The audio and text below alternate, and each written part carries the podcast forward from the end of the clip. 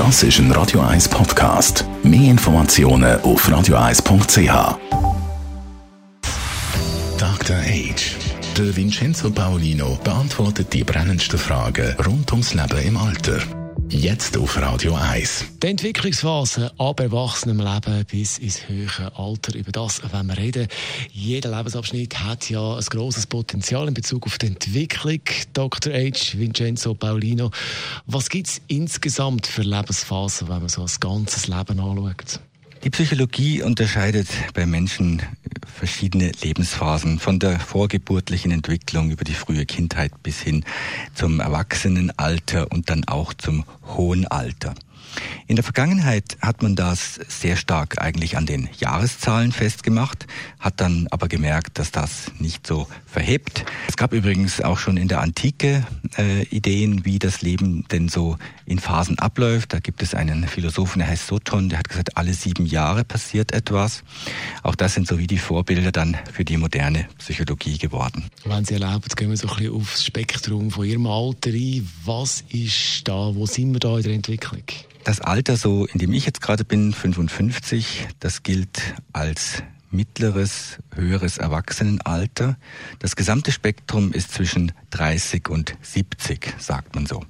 Aber wie gesagt, es geht ja nicht nur um die chronologischen, also um die, um die numerischen Jahre, sondern um die Aufgaben, die hier äh, erfüllt werden sollen.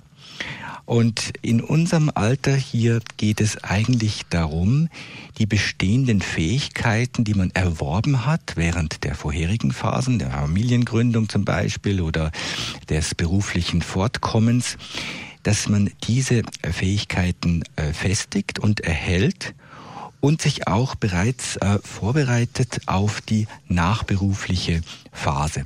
Eben die Vorbereitung für nach dem Beruf, nach dem Berufsleben, was ist da eben so wichtig? Das kann zum Beispiel sein, indem man sich sozial engagiert, etwas Sinnstiftendes macht, das über die Berufstätigkeit hinausgeht. Denn wir wissen, dass alle, so wichtig wir auch im Beruf sind oder uns fühlen, so viele Kontakte wir dort haben und alle fragen nach uns, wir müssen ständig ans Telefon und so weiter, das hört mit der Pensionierung für die allermeisten schlagartig auf.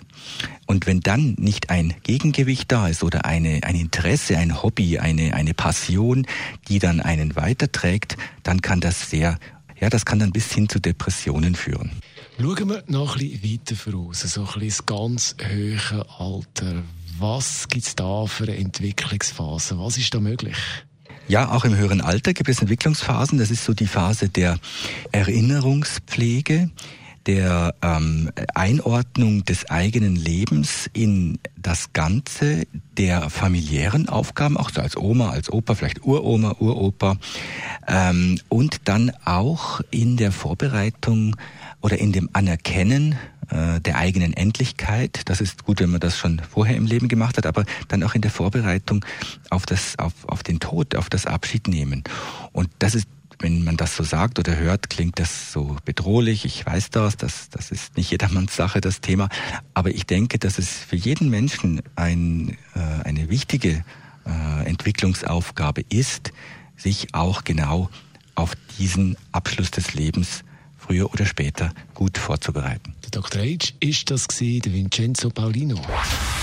Dr. Age. Jeden Sonntag auf Radio 1. Unterstützt von Alma Casa, Wohngruppe mit Betreuung und Pflege rund um die Uhr. www.almacasa.ch